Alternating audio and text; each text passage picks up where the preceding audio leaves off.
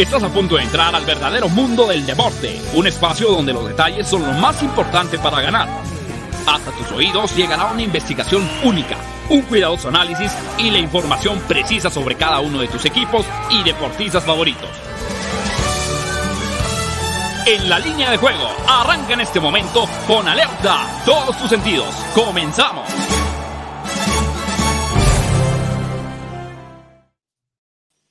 Hola, ¿qué tal? ¿Cómo están? Bienvenidos a En la línea de juego en fusión con Máximo Avance, el programa que tiene que ver con el mundo de las probabilidades, tendencias, estadísticas, la información de manera previa a los eventos deportivos más atractivos a nivel nacional y mundial. Hoy es jueves, estamos completamente en vivo cuando son las 12 del día con 3 minutos, jueves 9 de diciembre del año 2021, ya llegando a la recta final, por supuesto, de la temporada regular de la NFL. La de la NCAA concluyó, pero se viene la rivalidad más añeja y para muchos la más importante que existe en el college y también en el deporte estadounidense, de lo cual estaremos hablando más adelante. Pero también se viene ya un día importante para los aficionados al fútbol de la Liga MX, porque Atlas, después de casi 70 años, podría estarse coronando. Obviamente la gran final es el domingo, pero hoy es el juego de ida. Así que los saludo a Juan Pablo Fariel. Ian Roundtree, ¿cómo estás, amigo? Te saludo con mucho gusto. Un abrazo hasta pues, varios kilómetros a distancia. Bien, bien. Muchísimas gracias, Juan Pablo. Sí, muchas gracias. Ya andamos aquí de regreso, como les decía, muy contentos de, estar con ustedes. Hoy sí nos dejaron solitos, ¿no? No sé si invocarlos o no, porque luego nos sale el tiro por la culata, pero, pero como siempre, muy contento y muy agradecido de estar aquí que, contigo compartiendo el micrófono. No, por supuesto, el, placer es mío, ya lo sabes, y bueno, para la gente que, no conoce a Ian, él, él, trabaja los primeros 11 meses del año para el último irse todos los años a Francia, ¿no? un poquito, un poquito. ahí andamos, ahí andamos. Y este, no, y como decías, la verdad es que ya en un aspecto un poquito más personal, eh, se viene el Army Navy, que es mi juego favorito en el mundo, ¿no? Es el que más disfruto, el que más espero, es como mi Super Bowl. ¿No? Se viene este, este fin de semana y, bueno, hablaremos también de, lo que va a suceder, de, cómo vemos, ¿no? El juego, que siempre por ser una rival, como decías, yo no, yo no sé si es eh, la más grande, ¿no? Ya lo habíamos hablado con el The Game, por ejemplo, mi opinión es que The Game es más grande, Michigan contra Ohio State, pero sí creo que es la más importante, ¿no? Cuando yo le platico a la gente de esto, que es, que es mi pasión obviamente en el Army Navy, les digo, este, para mí simboliza todo lo que es correcto del fútbol americano, ¿no? Así, así lo pondría yo, ¿no? Este, todo lo que está bien acerca del deporte universitario y amateur y colegial de Estados Unidos, eso es Army Navy. No, y aparte estamos hablando de una rivalidad que data de 1890 ya de manera continua. 1890, o sea, estamos hablando una barbaridad, casi 140 años, un poquito antes se arrancó de 1890, entonces Estamos eh, ante un partido histórico, por lo que bien dice Ian Roundtree, representa. Sí, ya no es como en antaño, que eran eh, protagonistas de la NCAA en el fútbol americano, ya tienen otros intereses, obviamente, pero no deja de ser, pues, un gran clásico. Y bueno, también aprovechamos, saludamos a Daniel Manjarres. ¿Cómo andas, Manja? ¿Qué tal, JP? Ian, gusto saludarte del otro lado del ¿cómo estás? Abrazo. Abrazo. Bien, bien, bien. Oye, me ansía muchísimo que tu banderita todavía tenga las líneas desde que es nueva. No, es que es imposible quitárselas. No hay forma. que ya las mandó a planchar. No hay forma, no hay forma de quitarle esas, eh, pues esas líneas. Sí, sí, sí, de verdad. No, de verdad. Es como de un material, es de un material que si lo planchas, yo creo Ajá. Sí. Sí, sí, sí, eh, es de ese material que si lo planchas, le metes tantito caliente y ya bailó. Sí, ya bailó, ajá. Entonces sí, no, no se puede, ya no, pero bueno. Ya no vuelvo a comprar una bandera que venga así tan empaquetada, ¿eh? sí, porque vas a ser sinónimo de burla, manja. Oye, pues miren, hoy no tenemos agenda del día, pero sí preparamos cuáles fueron los mejores cobros de la temporada regular. Las grandes sorpresas, del college durante toda la estación. Y mira, no sé si estés de acuerdo o no, Ian, pero bueno, esto fue lo que pagaron en los casinos y en los books. La derrota de Minnesota contra Bowling Green pagó más 2.300, ¿no?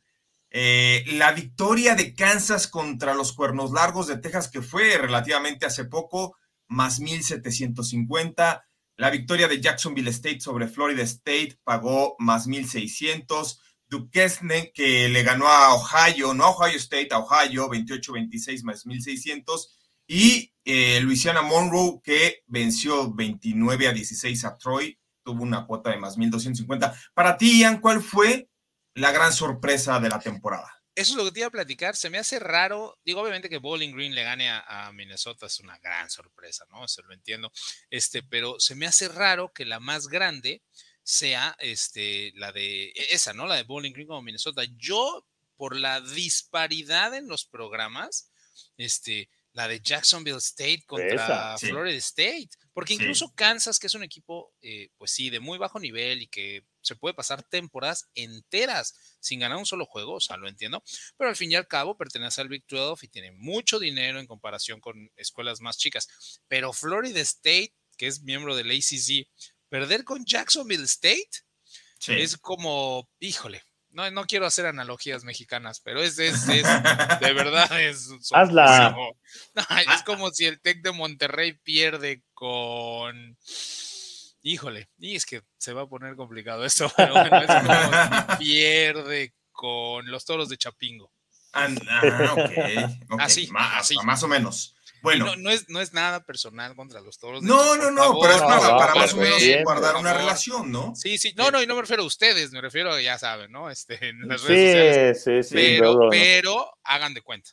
O bueno, sea, sí es gravísimo eso de Florida State y Jackson. Para que te des una idea, Ian, lo de Bowling Green salió Minnesota favorito menos 31 puntos.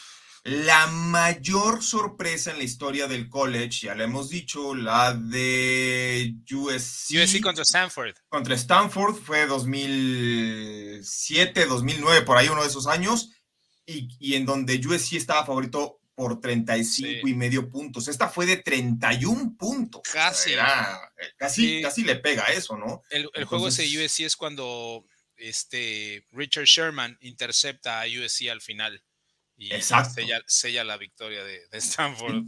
Que ha sido, dicho sea de paso, una de las grandes sorpresas en la historia del deporte universal. ¿eh? Esa, esa específicamente. Ya hoy, o más bien este año 2021, vamos a escribir un artículo porque lo estamos preparando, pero este 2021 hubo dos pagos de más 50 mil que superaron eso. Uno se dio en los Juegos Olímpicos. Y bueno, mira nada más, decías no. Ya apareció también Sebas. ¿Cómo anda Sebastián Cortés? Bien, qué sorpresa. Vamos a poner a analizar fútbol. Army Navy, Army Navy. O sea, bueno, pues, sí, pero, pues nada León Atlas. nada más vamos a decir las bajas y pues no hay mucho que analizar. no, sí hay mucho, sí hay mucho, créemelo, créemelo que sí hay mucho, pero bueno. Oigan, ¿que va a ser campeón el Atlas? Sí, dicen. Hace un mes les pregunté y me dijeron, no, el Atlas nunca, jamás, nunca, no se puede, es imposible. nunca ha ganado. no.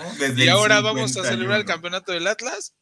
Yo Este año, para que vean las sorpresas, ¿eh? Cruz Azul, muy probablemente Atlas, y lo que les decíamos, dos pagos de más 50 mil. Uno se dio en la Fórmula 1, otro se dio en los Juegos Olímpicos. Mira, Entonces, siendo el año, yo creo que tendríamos que meterle. Georgia debe. Georgia ha ganado campeón, ha sido campeón nacional. Sí. Sí, Entonces no queremos que sea Georgia, tiene que ganar Cincinnati o algo así para que sea. Cincinnati también ha sido campeón nacional. Ah, en el 40. bueno, como lo de Atlas, imagínate. Igual que el Atlas. Yo no tengo, oiga, yo no tengo la culpa. yo nomás les platico. Oiga, este, ¿se, se, metió alguien más, Arturo Carlos? No, no sé, es, un, es un espía, hacker. No sé quién está ahí, pero bueno. Ah, no, mira nada más, ve nada más. Llegó el jefe. Al programa, más divertido, al programa más divertido de la. Está como, se ve como, como en los pasillos de Televisa, ¿no? Más o menos, más o menos, muchachos. Oye, Arturo, Chato, yo sí tengo una duda, así en súper buena onda. ¿Dónde andas? Porque como que en tus historias de Instagram nos dejas así como en suspenso.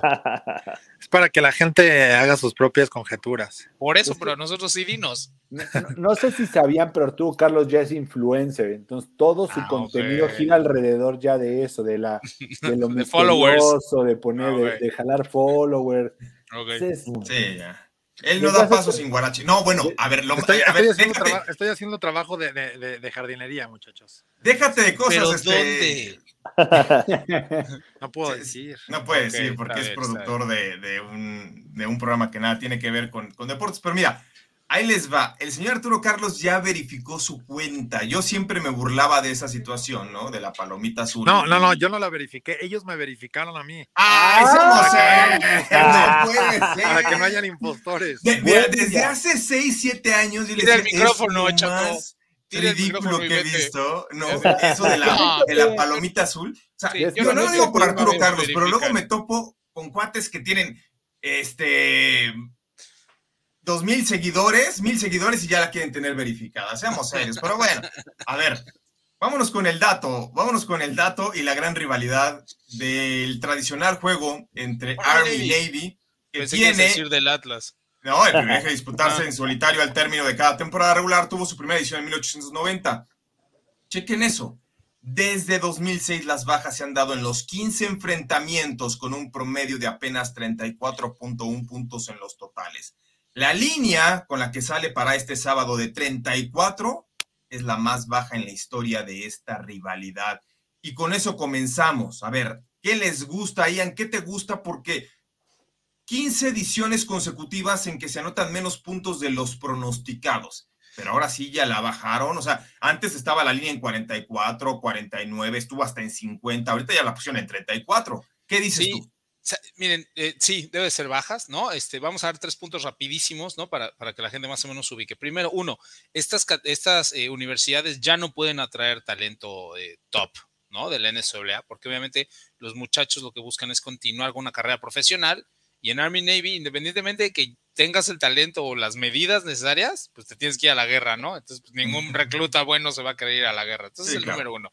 El número dos es el estilo de juego. Se dieron cuenta que al no poder atraer buen talento, juegan un sistema muy tradicional, ¿no? Muy clásico, este hasta arcaico en ciertos aspectos, y así lo quieren. A mí me encanta, pero entiendo que no es para todos, que es la flexbone offense, ¿no? Tres corredores atrás en el backfield y no más de dos receptores, nunca jamás más de dos receptores, a veces solo uno. Entonces, este, bueno, obviamente las jugadas explosivas son reducidas al mínimo. Y por último, y lo que afecta también muchísimo las, las, altas o las bajas es la época del año en que se juega. Estamos casi a mediados de diciembre, entonces obviamente todo Estados Unidos está ya bajo la nieve, ¿no? Y este juego siempre se juega en Filadelfia, ¿no? No es sede eh, una y una, ¿no? No es sede alterna, es una sede neutral, siempre se juega en el Lincoln Financial Field, en la Casa de las Águilas de Filadelfia, y entonces, pues claro que siempre juegan bajo unas ventiscas y unas tormentas de nieve espantosas, y entonces tampoco se puede ni lanzar ni jugar bien, como, el juego de Búfalo contra Nueva Inglaterra este, la, la noche anterior. Entonces, todo eso contribuye a que siempre haya muy, muy, muy pocos puntos anotados. Ok, a ver, yo no veo muy convencido a Sebas. ¿Por qué se juega en Filadelfia? yo quiero esperar, yo quiero esperar, antes de que nos dé ese dato, Ian, yo quiero que deberían de llevar a la Florida y sale a los receptores. Ya cuando Manjarres diga que los receptores no ni siquiera juegan en ese equipo, ya voy a decir que voy con las altas. Sí juegan, sí juegan porque bloquean. Eso, bloquean. y, hay, y hay una máxima. Es para que se quede un partido de, de 8 contra 8. Nada más abren a los receptores y ponen güeyes allá. Eh, hay una, hay una máxima del, del, hombre Ja. el, ¿Cuál es tu máxima? El bloqueo de un receptor a campo abierto es touchdown. ¡Ay, ay, ay! ¿Lo quieres en una playera y en una gorra ah, también? Sí, exactamente. Va a mandar a hacer sus playas. Vamos a leer mensajes, vamos a leer los comentarios y regresamos al análisis porque también Sebas no está muy de acuerdo con lo de las bajas. Yo sí apoyo. No, claro que estoy de acuerdo. O sea, prefiero, eh, nunca voy a dar las altas. O sea, prefiero morir, prefiero que eh, despertarme y ver el, el resultado que quedaron 70-70 si quieres pero nunca me voy a atrever a dar las altas. no hay forma. A ver, a ver, Manja, ahí los comentarios, tú los tienes. A ver, acá tenemos ya varios comentarios. Manuel Calle nos dice: Feliz jueves de College Football y de Thursday Night Football. Este fin de semana es Navy contra Army. ¿Quién gana el partido? Nos da la mala noticia de la de Alfredo Moreno, que falleció. También Indira Guzmán nos dice, buen día, gracias por su presencia y compartir sus conocimientos, señor Rontri, por iluminarnos con su objetiva precisión, al señor Manjarres por Cap Prediction y el señor Faril por invitarlos. Muchas gracias, Indira, los demás no cuentan. Puros comentarios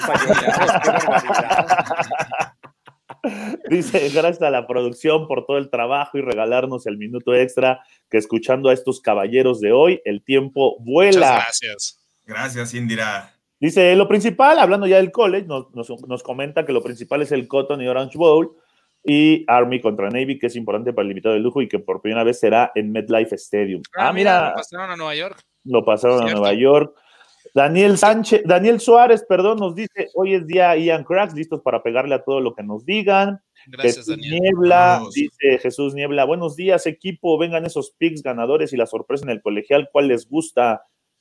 Ah, pues en esas vamos, en esas vamos. Luis Ávila dice, el superjuego, el clásico de clásicos del fútbol. Ahí está. Ah, un saludo a Luis, que era compañero mío ahí en, en la UTLA. Ah, pues ahí está. Saludos a, Luis. Carlos Rossetti, buenas tardes. Saludos, buenas tardes, Carlos. Saludos, Carlos. X ganadores nos dice: Saludos, raza, ya listos y preparados para romperle este fin de semana. Jonesy Varela dice: Qué bien, amigos, los cinco furiosos. Vamos por la revancha. Saludos.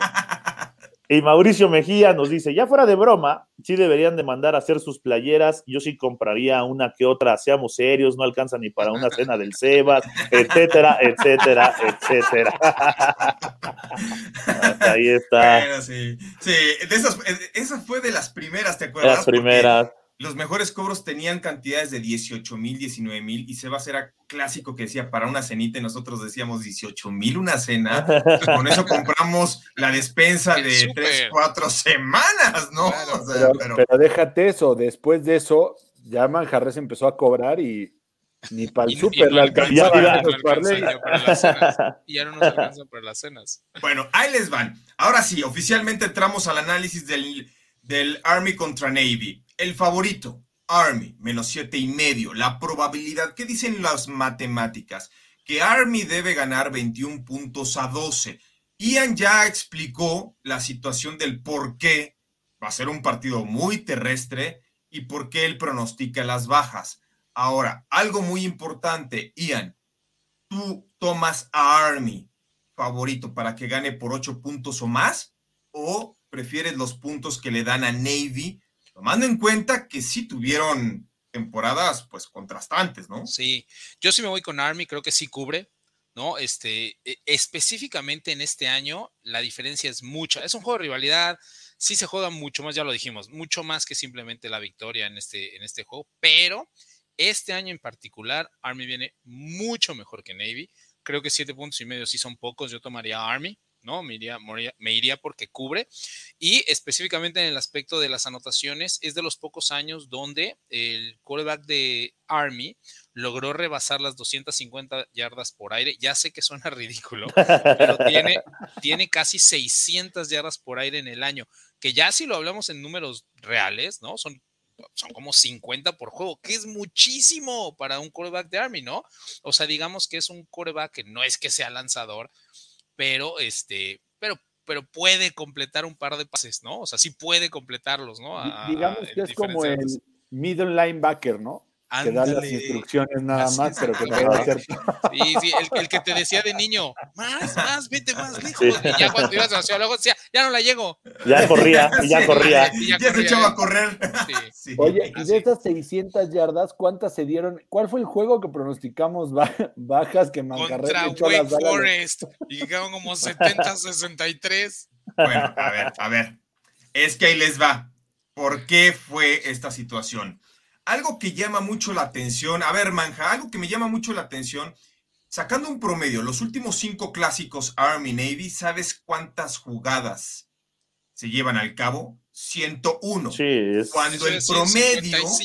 exactamente. Cuando el promedio en college es de 145. O sea, como 75. Son 44 jugadas menos del average. Y curiosamente, el equipo que más jugadas promedió esta temporada en, sus, en ofensiva fue Wake Forest, ¿no? Ahí quizá uno encuentra más o menos a, qué queremos llegar. Que es un partido, se espera muy terrestre, punto número uno, pero que aparte, como casi no lanzan, no se detiene el reloj, consumen el tiempo y solamente alcanza para 101 jugadas cuando la media es de 145. ¿Tú qué dices, Manja? Altas o bajas? Porque ese es el gran dilema para este sábado. ¿En las jugadas? No, en, el, en, el, puntaje bajas, en el puntaje bajas. Creo que 34 eh, puntos entre los dos. Eh, se va a dar, ¿no? las bajas. Ahora, Army es el segundo ataque terrestre de toda la nación, ¿eh? Ellos promedian 30 yardas eh, por partido por la vía, por la vía terrestre. Entonces. corres 80 veces por sí. Pues, ah, bueno, pero Navy no lo hace, ¿no? el de enfrente lo logra menos. Sí, el de enfrente lo logra menos. Entonces, sí creo que Army es mucho mejor equipo. Va a cubrir la línea, se van a dar las bajas y Navy sí no va, solo va a resistir un poco, pero no, no va a terminar de aguantar. Y bueno, a ver, Sebas, hablaban del coreback de Army, de Navy, pero hay una estadística muy interesante. Decía Manja de la cantidad de yardas terrestres que puede llegar a tener Army. Y en parte es porque, imagínate este número, el coreback de Army solamente lanza en promedio 7.7 pases por partido. Claro, cuando es completo promedia casi 22 yardas, ¿no? O sea, eh, pero, pero primero complétalo, sí, exactamente, vete hasta ahí. A ver, Sebas, tú dime, altas o bajas porque, híjole, en teoría todo el mundo dice bajas, bajas, bajas, pero ya cuando te la ponen en 34. O sea, ¿en, qué mundo puedes rifarte? O sea, el, promedio de estos, de estos dos por jugada y por todo, pues, ¿qué serán? ¿3, 4 yardas por jugada? Sí. O sea, tienen que irse, se van a tercer down el 90% de las veces. Sí, y, con 40, y, y comiéndose 40 segundos por jugada, 30 segundos por jugada. O sea, estadísticamente, para mí, mentalmente, no, no, no entra o no me cuadra cómo podrían llegar a ser altas. Ese es, ese es mi gran miedo. Yo sé que son, son muy poquitos puntos, pero no cuadra, o sea, ni estadística, ni por tiempo, ni por cantidad de jugadas que lleguen a ser las altas. Por eso, por simple probabilidad, iría por las bajas. ¿Qué me da miedo? Que ayer me fui 0-4. Después de que me mintió, y lo voy a decir, me mintió Juan Pablo Faril diciéndome que el Bayern Múnich iba a salir con suplentes. Y tómala. y salió con el 11 ideal de la, de la Bundesliga. bueno, y, a ver. Con, los cinco balones de oro y, en el, del 11 ideal de Europa. a ver, a ver, a ver. Seamos serios. Manja está de testigo. A ver, Manja, no le respondí en el grupo. Oye, estamos en diciembre de 2021 y te atreves a dar al Barcelona, diciembre de 2021, y vas con el Barcelona para que gane en Alemania. ¿Es en serio? Ya, quítate de eso. Fueron altísimas de Nuggets contra Pelicans, altísimas. Pero, pero al final los que fuimos con los Nuggets, Por eso. Este, Estoy hablando de cubrimos. O sea, no me fui 0-4 porque cancelaron el Atalanta Villar. sí, de, hecho, te salvó la nieve. Yo, creo que lo, hubiera, lo hubieran jugado y hubieran quedado 0-0. ¿no? estás muy salado, Sebas, estás muy salado. por, eso digo, tómenme como de chocolate el día de hoy, voy con las bajas, pero bueno, ya diciéndolo yo. No, di que vas por las altas entonces. sí, por favor, no nos sales. Bueno, ahí les va el motivo por el cual mucha gente piensa que se pueden dar las altas. Una es porque ya la bajaron, más abajo no puede estar, 34, punto número uno, y otra, porque el equipo de Navy viene de anotar 38 puntos a tempo, ¿no? Entonces, eh, por ahí también es algo que siembra. Ahora, la realidad, y a mí me gusta todavía más el pronóstico que las bajas, ir con, eh, con Army menos siete y medio. O sea, ese sería mi pick número uno. Army menos siete y medio, a que gana por más de siete puntos, y ya después tomo el under o tomo las bajas, pero mi pick número uno para este gran clásico es ir con Army. Eh, Esos te los dejo para no salárselos, yo voy con las Ok, ok, este, con Army. Bueno, tú manja, porque Ian también dice que Army es Yo también. Army que cubra, que cubra la línea. Es mejor equipo este año. Sí. Es un ¿Por qué hay tanta diferencia? Eh? Esto ya es pregunta normal. ¿Por qué este año en específico hay tanta diferencia? Es rarísimo. De hecho, yo creo que desafortunadamente se acerca el fin del, tiempo de Kenio Matalolo, el head coach ahí de, Navy al frente, porque eh, llegó a ganar siete juegos de forma consecutiva al frente de Navy. Esto es mucho de rachas, ¿no? De repente pasan 19 años ganando el mismo, de repente pasan siete años ganando el otro. Bueno, Navy lo había ganado siete veces consecutivas hasta el 2019 En el 2019 se revierte, gana Army y desde entonces con Jeff Monken ha ganado siempre Army y eh, ya llevan dos o tres años muy, muy malos de Navy, especialmente el año pasado con la pandemia y la, temporada acortada. Pensamos que era algo así como este, sui generis y no, este año también fue 3-8. Eh, algo pasa, obviamente, ahí en, el fútbol americano de la, de la, Academia Naval este, y yo no descartaría que una, más, una temporada más así Kenio Matalolo quedara fuera. Entonces, sí, en este momento son dos programas que van en, en este en trayectorias totalmente diferentes, ¿no? Army ya lleva dos o tres años muy buenos, compitiendo por temporadas de ocho, nueve ganados. Hace dos años se fue a tiempo extra con Oklahoma, ¿no? Así ese nivel ha estado jugando. Este, Y Navy lleva dos temporadas, la temporada pasada fue de dos ganados, esta fue de tres, entonces, este, pues sí, definitivamente algo pasa ahí al interior del programa de la Naval. Bueno, con el head coach Jeff Monken eh, eh, han llegado a cinco tazones en los últimos seis años, ¿no? Eh, Army. Entonces, habla de una revolución en el programa que sí, ya no va a ser de los aspirantes por obvias razones, y tú lo acabas de decir muy claramente, ¿no? la gente que, que, que, que, va a estas universidades es porque también tiene las prioridades que en determinado momento, donde que no se les da, si hay guerra, pues es tu prioridad, ¿no? Entonces, este, pues muchas veces dices, tengo el talento y y, de irme para allá a estar ganando millones, pues prefiero los millones. Oigan, y, en cuestión de props, ¿hay algún jugador que podamos poner como que mete touchdown, que va a ser líder en... a ver, si eso sería interesante. ¿Qué jugador te gusta para que anote touchdown? Yo, desde mi punto de vista, eh, no sé, ¿quién podría ser?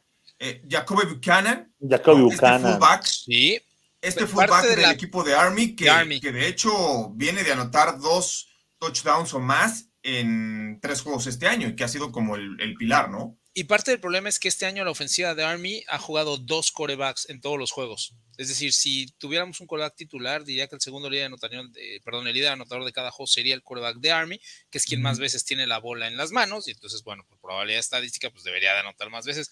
Pero en todos los juegos han, han rotado a los dos corebacks, entonces híjole, de repente sale mejor uno que el otro y el otro no anota ni un punto y entonces se, complica. Este, sí, quizás, ¿no? El fallback de, Army. Y para pues ser líder en yardas terrestres. Casi el mismo caso, ¿no? El coreback que abra, el titular. sí, es que es, eso, es eso. Sí, por ejemplo, no sé si se acuerdan de este Keenan Reynolds, que es el líder de todos los tiempos en touchdowns en la NSAA, que fue quarterback de Army, incluso estuvo un rato por ahí con los Patriotas de Inglaterra en, en las pretemporadas. ¿no? Y bueno, Keenan Reynolds obviamente fue titular sus cuatro años en Army, el, coreback titular, ¿no? Este número 19, por eso rompió el récord todos los tiempos de, de, touchdowns en la NCAA. Y bueno, entonces era obvio que yardas, touchdowns, acarreos, puntos, pues todo el de Keenan Reynolds. Es que aparte, salen con tres corredores y el coreback corre muy bien. Entonces, no, es una triple amenaza, es una cuatro, ¿no? O sea, son cuatro, cuatro los que realmente están para, para correr. Pero si quieren ver fútbol americano distinto, yo tuve la fortuna, y lo llamo así, tuve la fortuna de narrar varios juegos entre Army y Navy en su momento, y es una delicia porque es un partido completamente atípico, ¿no? Eh, cuando estábamos ahí en MBS, en Claro Sports, veías formaciones que, de hecho pensábamos que ya estaban más extintas que los dinosaurios y no, la resucitaron o la resucitan. A mí me urge que los Cowboys usen esa, ese tipo de formaciones con Dak Prescott, Pollard, Ezequiel Elliott. Creo que es más, varían Falta uno. cosas. Falta uno. Este, saca del retiro al mus. Ya, ya con eso. ya con eso. Pero si vamos a sacar del retiro a alguien mejor, Emmitt Smith, ¿no? sí. bueno, no si supieron, y obviamente se acuerdan de Herschel Walker, pero Herschel Walker todavía le hicieron una entrevista hace no mucho, como unos 3, 4 años, y él decía que a su edad podría ser corredor actual porque ya se especializó mucho la NFL. Antes era un corredor para todo. Y ahora que es el de corto yardaje, ahora es el de zona de gol, ahora es el que cuando vas a pasar, ahora es el que corre por fuera, el que va entre el, entre el centro, entonces va por el centro y decía Herschel Walker, porque aparte Herschel Walker sigue manteniéndose eh, físicamente espectacular el tipo, ¿no? Y dice, yo podría jugar en la NFL actual, pero bueno, esto en torno al sábado. Entonces, digamos que lo que más nos gusta son las bajas, que están muy bajas, 34, y que Army cubra, es decir, que gane por más de 7 puntos, lo cual es una combinación riesgosa, ¿no, Sebas? Porque, porque si por ahí estamos hablando que Navy anota 15 puntos, 14 puntos, ya casi, casi te echa a perder. La el... que puede ser es, o sea, hay que checar el, clima, porque si, si tenemos un clima parecido al de Búfalo, los pateadores casi no van a aparecer. Además. Entonces, pues va a ser pura conversión de dos puntos y si no tienes eh, ataque aéreo, una conversión de dos puntos está medio complicado hacerla, ¿no? Es cierto, sí. Sí, sí, sí. 10 contra 10 en la línea. bueno, solo, a ver. Solo el coach Manja tiene esos trucos bajo la manga en fútbol flag. Exacto. No, Daniel Manjarres tiene este, una jugada para cada situación en el campo y en la vida, ¿no? Este... Todo, el, el playbook está muy amplio. Sí, exactamente. Bueno, a ver, así se van a disputar los playoffs. Ya avanzando, ya dejamos de lado el, gran partido este fin de semana, pero aprovechando a Ian, que es jueves de Ian, Alabama menos 13 y medio. Yo sé que estos partidos son hasta el 31 de diciembre. Falta mucho. Pero Alabama menos 13 y medio tiene una probabilidad del 83% de avanzar el Crimson Tide. Y Georgia menos 7 y medio contra Michigan. Alabama va contra Cincinnati Georgia tiene un 66%. En este momento, así, sin hacer tanto análisis de por medio, Ian, ¿quién es tu favorito? ¿Quiénes son tus dos favoritos para avanzar a la gran final? Eh, los dos equipos de la SEC, Alabama y Georgia, se deben de ver las caras nuevamente en el campeonato nacional. Eh, sobre todo la, línea que da sobre Alabama Cincinnati, yo entiendo por qué está en 13, pero se queda corta. O sea, Alabama es muy superior a Cincinnati. Y algo que es importante recordar a nuestros amigos y que ahora sí tiene importancia es que tenemos, eh, estamos acostumbrados a esta temporada donde la gran mayoría de los equipos juegan semana a semana. Y entonces la profundidad de los rosters está muy impactada por las lesiones. E, eso es obvio, todos lo sabemos, ¿no? Estos juegos tienen un mes de descanso los equipos. O sea, un mes sin lesiones. Y si bien es cierto que hay jugadores que ya no van a regresar porque tuvieron eh, lesiones graves, un equipo como a Georgia o como Alabama los dejas descansar físicamente, atléticamente un mes, te, van a pasar por encima. O sea... O sea, no es que lleguen entumidos, sino todo lo contrario. Claro, exactamente. Y es algo que a veces no tomamos en cuenta, ¿no? Pensamos que va a ser el mismo equipo que vimos a Alabama hace una semana, contra Georgia en el campeonato del SEC, donde estaba lastimado, estaba tocado Brian Robinson, el corredor número 4, donde salió lastimado John Mechis, rompió el ligamento cruzado, ya no va a jugar, donde los linebackers estaban así como, ah, como dudosos, algunos, ¿no? Henry Otto, Christian Harris salió lastimado el tercer cuarto, el, el linebacker central número 8. Ese no va a ser el equipo que se va a parar ahí en un mes. Va a ser un equipo que va a volver a regresar al gimnasio un mes, que le van a bajar a la intensidad en los golpes un mes, pero que se va a concentrar en un solo rival durante un mes, ¿no? Y que siguen siendo Alabama. Entonces, no, no, no es el mismo equipo. Ahora, ¿ustedes qué dicen, muchachos? Mira, ¿de acuerdo? Pues, pues es que, claro, eh, no, hay otra forma de ver las cosas. Además, los dos head coaches les das un mes de preparación y te van a hacer. O sea, bueno, a ver, pero estás subestimando a Harbaugh, ¿eh? Por Dios, en mi vida, o sea, Yo vi el partido y el menos diez y medio y en mi vida le metería a, a, Harvard con doble dígito de favorito. Ha dado unas sorpresas en estos cinco años que ha estado enfrente, o tres o A ver, a ver. Estoy de acuerdo. Harbaugh no te va a anotar o no te va a ganar un partido cuando es favorito por más de 10 puntos y que lo haga por más de 10 puntos, pero Harbaugh sí ha demostrado en los últimos años y específicamente en esta temporada que cuando va a underdog, es decir, cuando no se espera mucho de Michigan, da la sorpresa. ¿Pero contra quién? Bueno, ha, tenido buenos rivales también. Por eso, yo sé que Georgia se cuece aparte. a, lo que, a lo que vamos aquí es, si tú comparas a Harvard con, estos, con los dos coaches de Georgia y de Alabama, la lectura que tienen del juego, la preparación que tienen el juego, Harvard no la tiene. Y lo hemos venido diciendo, al final de cuentas sí tiene un buen equipo, sí ganó juegos importantes, pero si tú le preguntas a cualquier apostador, a cualquier gente, no agarra a Harvard en, partidos importantes ni de loco. O sea, prefiero. Georgia sí. No, es que eso también. Es, ese es el tema, pero estás hablando de que Georgia se enfrentó a Alabama. La, playera de Alabama enfrente pesa mucho más que la de Michigan. sí, pesa mucho. pero. Hay más a Georgia. Sí, ahora, una pregunta. ¿Le sorprende el hecho de que hoy en día ya el gran favorito, bueno, no el gran favorito, el favorito es Alabama? Es decir, en las apuestas ya por primera vez en tres meses Alabama eh, está arriba de Georgia, ¿le sorprende? No, bueno, no, por la forma en la que ganó, no.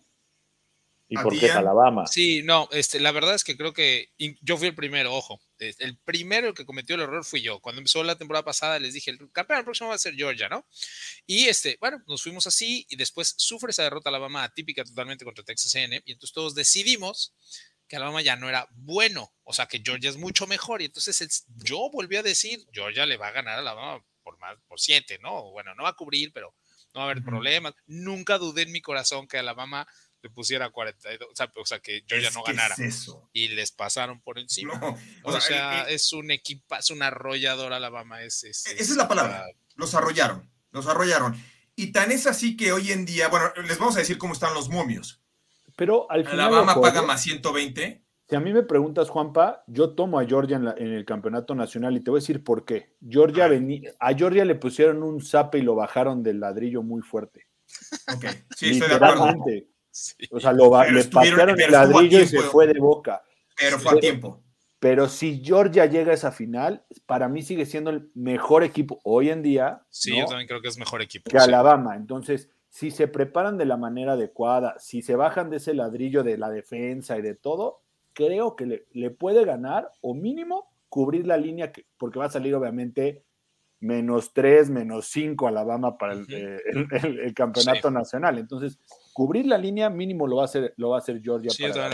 Ahora, se le va a complicar más Michigan a Georgia que Cincinnati a Alabama. Exactamente. Pero tienes, dos semanas de preparación para el campeonato nacional. Y sí, porque van a ser dos semanas, ¿no? Es el 15 por ahí. No, no hay posibilidad de que Michigan gane. Mira, sí, sí, la hay. no, hay. que decir claro que Michigan puede sorprendernos a todos y hacer lo que Alabama le hizo a Georgia. O sea, sí la hay, ¿no? Michigan es un gran, gran equipo. Sí, es muy buen equipo. Son los tres mejores equipos de la nación. A mí me preocupa un poquito los matchups. ¿A qué me refiero? Michigan ha probado que puede correr el balón como los mejores, pero también nos ha demostrado que no puede lanzar el balón. Cuando se le exigió regresar en los juegos, por ejemplo, el de Michigan State, le cuesta trabajo lanzar el balón. O sea, él se tiene que ir arriba y tiene que mantener la posición y, correr y pasarte por encima y lo logra y lo hace, pero le cuesta trabajo regresar. Eh, el, el, problema que le veo contra Georgia es, ya pusieron en evidencia a la secundaria de Georgia. La secundaria de Georgia perdió a los cuatro titulares del año pasado y ya vimos que su parte fuerte es los defensivos, eh, el front seven, ¿no? caja. exactamente, la caja. Alabama solo corrió 55 yardas en todo el encuentro. O sea, no le corrió a Georgia, le lanzó a Georgia. Exacto. Michigan no puede lanzar. Me preocupa un poquito el matchup, nada más. No que no, que no pueda Michigan, no es decir, es imposible. Eh, pero no, lo hace no tiene efectividad alta. Exactamente, pero este, va a tener que correr y Georgia sabe que tiene que correr y ni Alabama le pudo correr. Entonces me preocupa nada más el, un poquito el matchup. Ahora, ¿puede demostrarnos lo contrario y, correr bien y anotarle y ganar el juego? Sí, claro, de, poder sí, sí puede. Pero me preocupa que más allá de los números y las estadísticas, en lo que se basa Michigan para ganar es precisamente lo que Georgia no permite que hagas. Entonces... Mm. Lo importante va a estar en que se hayan bajado de ladrillo bien. Sí, o sea, si no se bajaron de ladrillo y siguen creyendo que son la defensiva que solo permite 10 puntos. Oye, ¿y sabes qué, Sebas? Y fue a tiempo. O sea, aquí si eres head coach, lo que quieres es aterrizar a tus chavos, que sabes que tienen talento, pero que, que, se demuestren a ellos mismos que no son invencibles y que se van a tener que aplicar y ah. jugar con otro tipo de intensidad en un partido de campeonato. Mira, acá Gabriel, Gabriel nos dice eso exactamente. Dice, creo que Georgia recibió en el justo momento el golpe necesario. Si vuelven a jugar en la final será una historia diferente.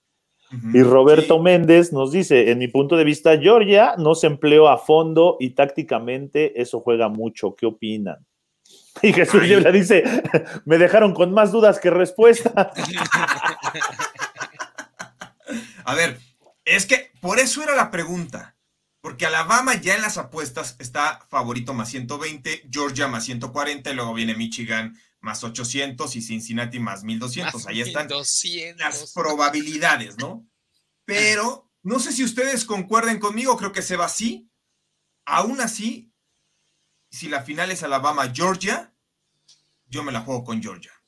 Claro, sí, de, de hecho vean el porcentaje, dice Alabama 42, Georgia 41. Sí, es o sea, Georgia es un equipazo, claro, claro, yo también. Se me hace, se me hace lo más inteligente jugársela con Georgia. Bien, bien. Aparte pues la derrota, la derrota de Georgia con Alabama fue lo normal, ¿no? Lo que tenía que pasar. O sea, eh, no, no, no por el año de los dos equipos, sino por la historia de los dos equipos. y sabes por qué también, que lo, lo decíamos ayer o en la semana, el factor intensidad, el factor zigzag. Alabama tenía que ganar sí o sí. Sí o sí, claro. Georgia podía perder. Georgia podía jugar con suplentes, literal, o jugar con otra intensidad. Y, no, y sabía que, aunque cayera por paliza, iba a estar en playoff. Y la realidad es que al final de cuentas lo que le interesa a Georgia es el campeonato, nacional. Le daba igual ganar el ACC. Sí, exacto. Sí, sí, estoy de acuerdo. Estamos de acuerdo. Entonces, Ahora, no sé si tengamos mensajes o nos vamos con los favoritos para ganar el Heisman. Este, tú, Manja, que ahí tienes el control de ah, todo. Roberto Méndez nos dice: Hola, saludos a todos en el panel y seguidores, magnífico programa. Saludos, Roby. también por acá el coach Azuara también eh, nos está siguiendo. Saludos a la mesa. Ah, saludos al coach. Un abrazo al coach Azuara, pues eh, lo pueden escuchar en Máximo Avance University. Sí, también imperdible el programa con Ian y, con el y en mesa Y en mesa de acero. Ah, bueno, y con, y con Sandoval, ¿no? Este con, Juan Carlos. Con Juan Carlos, ajá. Fíjate, Jones Varela nos dice, Army corre el balón como los Patriots contra los Bills, no se llama Mac Jones el QB de Army, más bien los Patriots corren el, corrieron el balón como Army, ¿no? El papá, el papá de Bill Belichick fue coach de Navy 43 años. Ah, claro. Algo debió haber aprendido. Bill Belichick crece, o sea, él crece, me refiero como niño, él vive, que él crece de forma literalmente, ¿no? O sea, desde que, desde que nació hasta que se va a la universidad, en Navy. Su papá era el coach de Navy, o sea, vivía ahí mm, dentro con los con los navales. el, día a día, el convivir. Claro, sí. Con razón es tan raro. Con razón, sí, claro, es, tan, me imagino, claro, claro, claro, tantas cosas vio que es tan raro. Si recuerdan, Bill Belichick viene del árbol de cocheo de Bill Parcells, que también es militar. Mm. Sí, claro. Y sabes quién?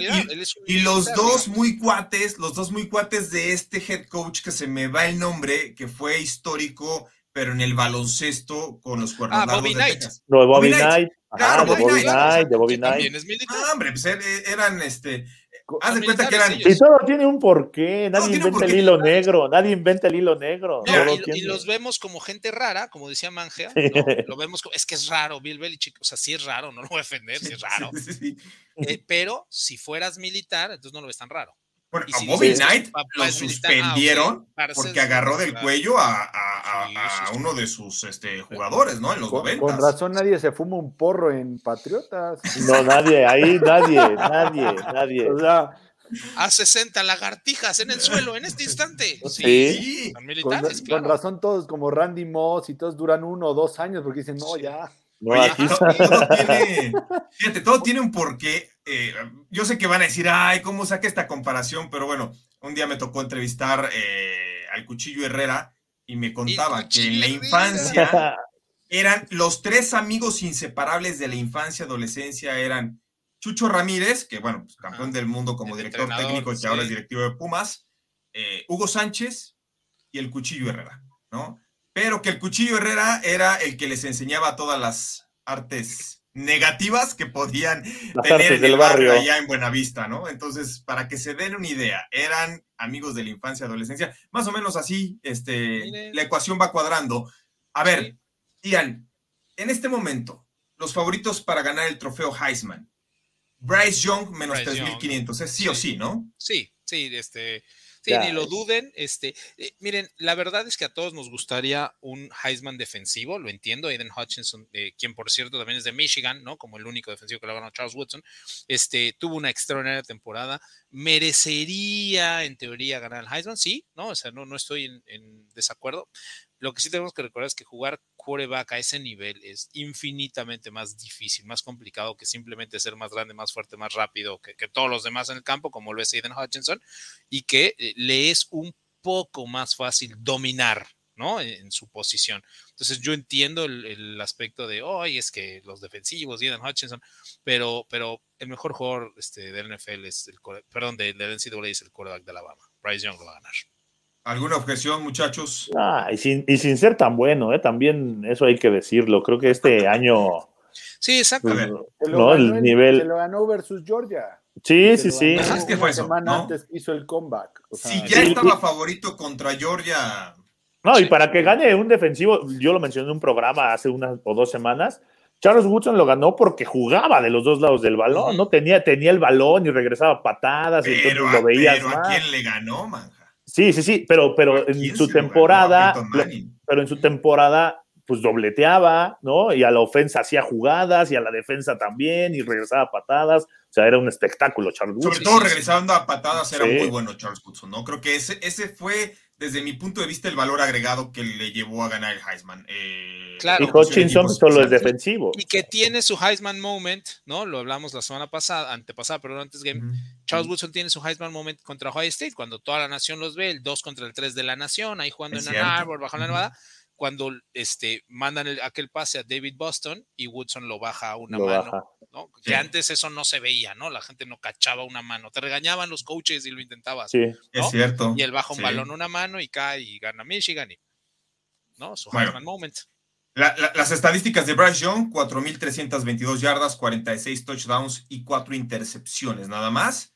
De hecho, para que se den una idea, a estas instancias solamente Jameis Winston, con una cuota de menos 15 mil, que era ya un strike cantado, ya todo el mundo lo sabía, y Joe Burrow en 2019, Winston fue en 2013, habían sido más favoritos que Bryce Young. Esto quiere decir que sí o sí para Bryce Young, pero lo de Hutchinson sí es digno de reconocer porque simplemente contra Ohio State y Iowa sumó 11 tacleos y 4 capturas y además 16 tacleos para pérdida de yardaje este es el y 13. Por eso dice, por eso dice que si es que si es el que si es el nuevo coreback de los Lions, Bryce Young. No, todavía, le queda un año o dos años. Oye, en producción. Pero sí, sí les voy a platicar algo. Habíamos dicho desde hace em, varios años, e, esto sí, ahí, estaba conmigo Manja ese día. Hace como cuatro años vimos a un jugador de high school venir a México, jugar, lo entrevistamos, tomamos fotos con él, se llama Kevin Tibo de Oregon, ¿no? Y llevamos cuatro años diciendo va a ser el, la sección número uno, etcétera. Ahora todos lo conocen, todos saben que va a ser el número uno. No va a ser la número uno, va a ser la dos. La uno va a ser Hutchinson. Primero, el año que tuvo. Segundo, físico-atléticamente es más impresionante es decir, es más, es más versátil, ¿no? Kevin Tibo es, es, delgado, ¿no? Solamente pesa 250, 255 libras. Y tercero, y esto es bien importante, juega en Michigan. El equipo número uno, de, claro, es, eh, ganas la conference, la press conference, ganas la venta de jerseys, tienes al número uno. Y por último, eh, la, digamos, mentalidad, el nuevo, el nuevo rumbo de la franquicia de, de Detroit, eh, cuando nombran como eh, gerente asociado del dueño a Chris Spielman, ¿no? Lo recuerdan este, este señor linebacker de Ohio State. 54. exactamente, que tiene una manera muy particular de ver la vida, no digo que esté bien o mal, pero muy particular, ¿no? Ayudan a contratar a Matt Campbell, recuerdan la conferencia de prensa de Matt Campbell de, y vamos a este, romperles las rodillas a todos, y cuando se estén tratando de pararles, vamos a romper la otra rodilla, así como, cálmate, tú no juegas, ¿no? Ya sabes, muy agresivo el señor. ¿Quién es ese jugador en colegial? ¿Kayvon Thibodeau o Aiden Hutchinson? Aiden Hutchinson. Aiden Hutchinson. Aiden Hutchinson. Aiden Hutchinson y que no se preocupe Jesús Niebla, van a tener el, el, primer pique el siguiente año también. Entonces ahí ya se llevan a Bryce Young. y el que sigue. Y el que, y sigue. El que sigue. Entonces, entonces, en pocas palabras, es una buena y una mala. ¿no? O sea. La mala es que Bryce Young no sale en esta generación, pero la buena es que lo van a seguir. dos años. en producción nos dice, y si Belichick es militar, ¿por qué no le corta la greña a Jody a su hijo? sí. sí bueno, Oye, vamos a analizar algo el, más. El, el mundo según Wayne. Rápidamente, rápidamente. hoy, hoy hay NFL, si no nos va a colgar Arturo Carlos, que cómo no vamos a analizar Vikingos de Minnesota contra Aceleros de Pittsburgh. ¿Cómo ven este partido? A ver, Ian, menos tres Minnesota. Eh, la mayoría dice que sí gana el juego, pero que no cubre en esos tres puntos. ¿Cómo ves este duelo? No creo que lo cubra. De hecho, este, me inclinaría por la sorpresa. Me iría con Steelers. Yo creo que estamos en las últimas semanas de Mike Zimmer al frente de los vikingos. Sí, también decía, fuera. A ver, ¿qué dicen ustedes, muchachos? Steelers, a mí dame a los Steelers. Y con las altas. Y, que se me haga la boca chicharrón. Y qué bueno que no está Arturo Carlos para decir que todos dijimos Steelers y todo eso, porque si no. no ¿Ya se fue? Manda por ah, ahí. voy, a, voy a aplicar otro comentario arturesco. A ver, dilo, dilo, dilo. Voy con Steelers, pero quiero que gane Minnesota. no puede ser. Bueno, este, a ver, ahí les va. Eh, yo también estoy de acuerdo. Coincidimos los cuatro en que hay que tomar a Steelers más tres. Hay más en juego, por lo menos de ese lado. Eh, Minnesota ha sido un desastre. Y no es porque vengan de perder contra los Lions, sino que simplemente ya se les fue la disciplina. Pero sí, no, la disciplina, la intensidad ya se volvió un equipo, esta temporada específicamente se volvió un equipo gris y sin Thielen y sin Dalvin Cook, ¿ya para qué lo regresas? Claro. Ahora, la siguiente temporada. Lo que nos mostró TJ Watt el domingo pasado fue espectacular. El tipo, rara vez un defensivo hace tanta diferencia en la NFL como TJ Watt. ¿eh? O sea, es completamente distinto la defensa de los Steelers, así que yo también estoy de acuerdo. Yo tomo los puntos, iría con Pittsburgh. Eh, el 64% de las inversiones en Las Vegas, en los casinos en este momento, 64% van con los Steelers, tomando el más 3, y el 57% van con las bajas. A ver, están en 43 y medio, Sebas. ¿Tú qué dices, altas o bajas? Altas, yo creo que sí van a ser altas. Eh, va, a ser de los pocos eh, Thursday night que van a ser altas, pero sí, me gustan mucho los Steelers no están, o sea, siempre los critico en eh, que son malos ofensivamente, pero creo que han mejorado mucho. Y aquí nos pregunta Gabriel, ¿estamos ante los últimos partidos de Big Ben? Sí, yo creo que sí claro. Sí, sí, sí. Este, ya lo dijo. Saludos a Jesús Niebla, que creo que está triste por los comentarios que, le, tomaron, le tomaron screenshot al WhatsApp de Ben Rotlisberger diciendo que ya se iba. Pero ¿Ah, sí? no, no, yo, di, no, se corrió el chisme. El, el, vestidor les dijo a, a, a, sus compañeros y ya se salieron a decirlo. No, pues sí. Es como, no le vais a decir a nadie, ¿no? Estaban comiendo, estaban comiendo y no, ya, ya me, me voy a retirar, muchachos. Y ya un güey dijo, no haya sido así. Uno dijo, el próximo año vamos a hacer tal, y él dijo, yo voy a estar aquí el próximo año. Oye, que el próximo año va a estar así, no, yo ya. Que van a contratar no sé quién, güey, ya no va a estar aquí. pues ahí está, eh, vamos con los estilos. Yo también, fíjense, este, coincidimos, ¿eh? Aunque la inversión de Londres está preponderando en Las Vegas, a mí me gusta para que se anoten un poquito más puntos. No, no quiero decir que queden 30, 35, ni mucho menos, pero. No, yo sí les voy a llevar la contra, ¿eh? Yo sí, yo sí creo que son bajas. Este, Ahí sí vas con las, las pocas veces que, que, me ha tocado ver estas dos ofensivas, de hecho, este, narré con Manja la semana pasada, este, y, no, son infames. O sea, sí es cierto que de repente se escapa Claypool y, ah, pobre este Najee, Harris, pobre, pobre defensivos encima de él desde antes de agarrar el balón. O sea, las ofensivas son muy malas. Sí, a ustedes les tocó para la octava. Este, a mí me invitó Arturo Carlos a la Pero la de, la de Minnesota no es tan mala. Ajá, no es tan mala, es ofensiva. No, Justin Jefferson, no Adam Thielen. o simplemente dejan de jugar mal. Eh, las, por ejemplo, este, de todas las derrotas que llevan, han ido, el 70% de los juegos los han ido ganando a la mitad este, y, dejan de anotar en la segunda mitad, no sé, o sea, sí tiene que ver con mentalidad, coacheo, digo, la verdad es que no, yo no sé, ¿no? es que la primera mitad juega Kirk, la primera mitad juega Kirk Cousins bueno y la segunda Kirk Cousins malo.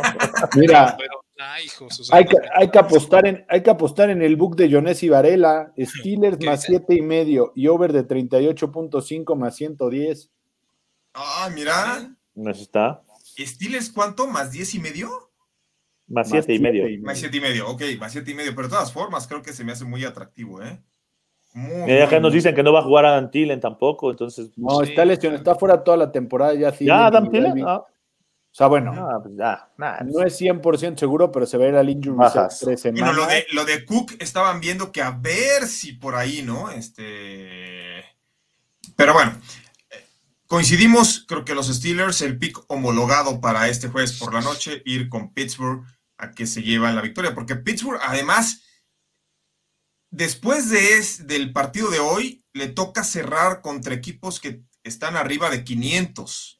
en cuanto a porcentajes. Si no ganan hoy, prácticamente sería despedirse de la temporada por lo complicado que le va a cerrar el calendario a los Steelers. Entonces, tienen que salir con todo hoy y tratar de llevársela la última, eh, el último mes de temporada regular, eh, quizá con dos y dos. Y aquí tienen otra razón. Cousins en prime time, creo que ha ganado un juego en toda su carrera o dos juegos. sí, además, es cierto, es cierto. No, y, lo decíamos también, bueno, ustedes lo vieron. A ver, a ver, lo, dice, lo dice Mauricio Mejía, además es Cousins en prime time. Sí, sí, tiene, va como 2-11 o 1-11, una cosa así. Es cierto, eh, eh, tiene pésimo récord. Entonces, bueno, ya, ya estamos a punto de despedir rápidamente, ya porque no podemos dejar pasar de largo. La final ayer no se analizó del fútbol mexicano. Las probabilidades, no sé si por ahí la tengan en producción, pero León está más 110 con un. Vámonos, este es mi fuerte. Juego de ida. Atlas 26%, empate el 30%. Eh, ya se enfrentaron en temporada regular, obviamente ganó Atlas como local 2 por 0, pero aquí sí, los voy a comprometer, porque no sé si tengan ahí también eh, los porteros atajando penaltis.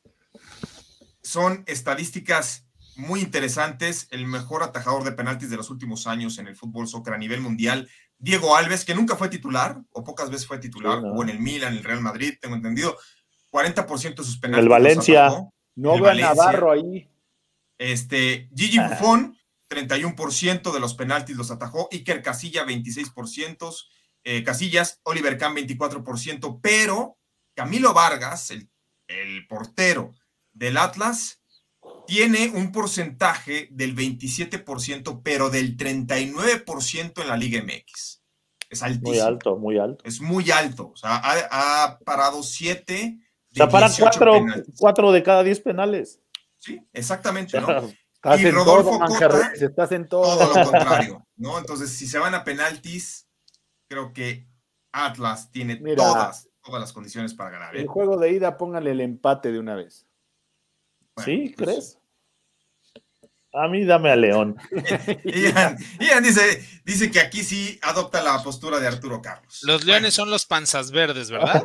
sí, claro. No, así se León verde, sí, sí, sí. Sí, sí, en la época que, quizá alguna vez viste un partido de ellos, eran los panzas verdes. Los panzas verdes. Los panzas verdes? Es que son los panzas verdes, los esmeraldas pero esa era la época de Milton Queiroz Tita, de Isaac Ajipei. Tita, sí es cierto. De Tita, este, Tita. Ajipei también, uno de los primeros africanos que jugó en el fútbol mexicano. Este, bueno, a ver. Yo, me acuerdo del León jugando contra el Tampico Madero los viernes. La Jaiba. o contra el América. La Jaiba Brava.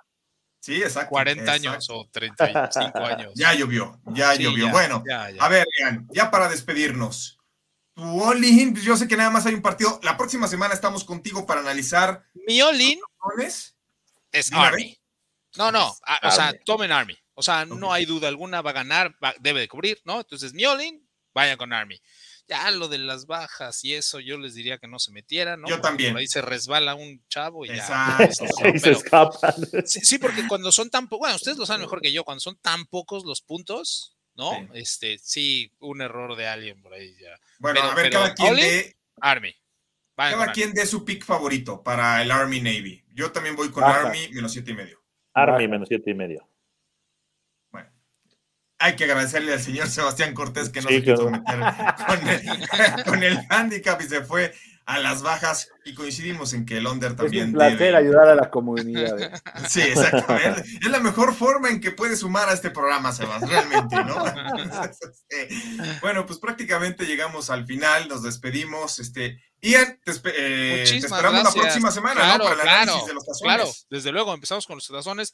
Muchísimas gracias, de verdad, siempre, cada semana, no es de dientes para afuera, me la paso increíble. Es programa más divertido que he hecho en mi vida. Entonces síganme invitando, por favor. Nos vemos aquí el próximo jueves. Un abrazo a todos. Y este, y, sí, aquí estamos. Venga, pues, ya sabes que el programa y los jueves son tuyos prácticamente, al igual que de Daniel Manjarres. Manja, gracias. Nos vemos, JP. Gracias, Ian. Un abrazote. Sebas, un abrazo. Y a todo el team Manja, saludos. Sebas, pues. Que les vaya bien y que no, ojalá no sale, no, no, no, no sale las bajas. No, yo creo que se van a dar, se van a dar, pero vienen las altas, ¿eh? Del Villarreal Atalanta mínimo. Pónganme un palito, van 2-0 en el, en el medio tiempo. Ahí están ya hechas las altas. ¿Estaba ganando el Villarreal 2-0? Ayer dijimos que las altas también. Por eso mínimo le tengo que pegar a uno. bueno, nos vamos a nombre de todo el equipo de producción encabezado por, bueno, generalmente estaba Denise en la octava, pero hoy fuimos nada más para redes sociales, por eso nos extendimos un poco más. Eh, a nombre de todo el equipo de producción estaba Jessica, Armando, Llegas, estaba Paul y también Armando. Armando Faril. Gracias. Nos vemos mañana.